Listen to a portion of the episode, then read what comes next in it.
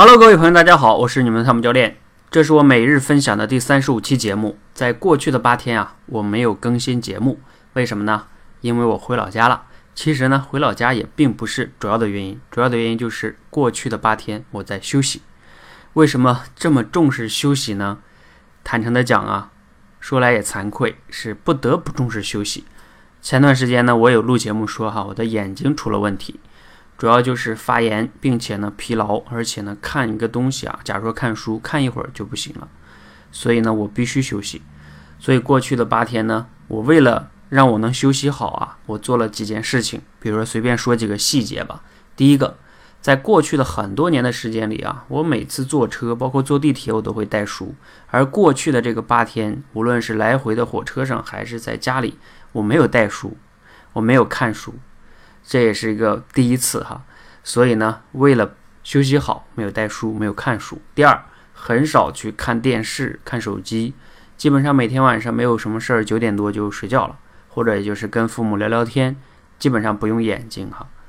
第三呢，我印象特别深刻，二号晚上呢跟家人吃火锅，大家都知道哈，吃火锅呢，啊一般都会喝点酒啊，是吧？尤其在东北，啊我没有喝酒，这还不是最重要的，另外一个就是。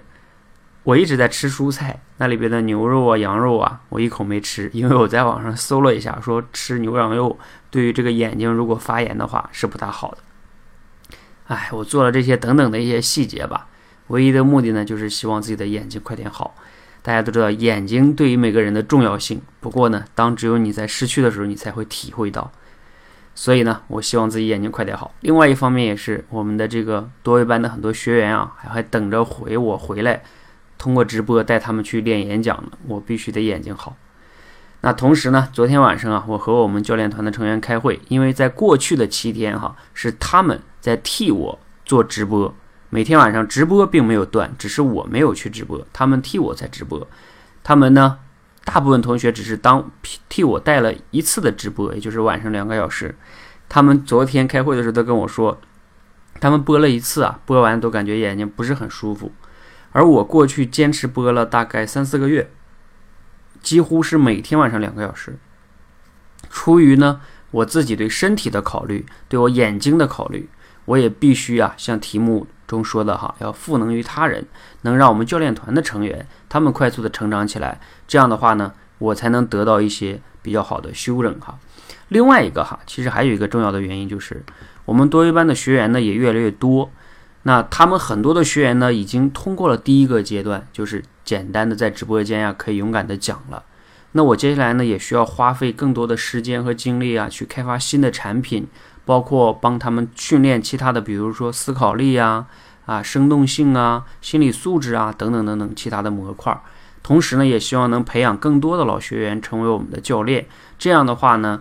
我的教练才能帮助通过我们现在这样的训练模式，帮助更多渴望口才改变的同学去改变口才。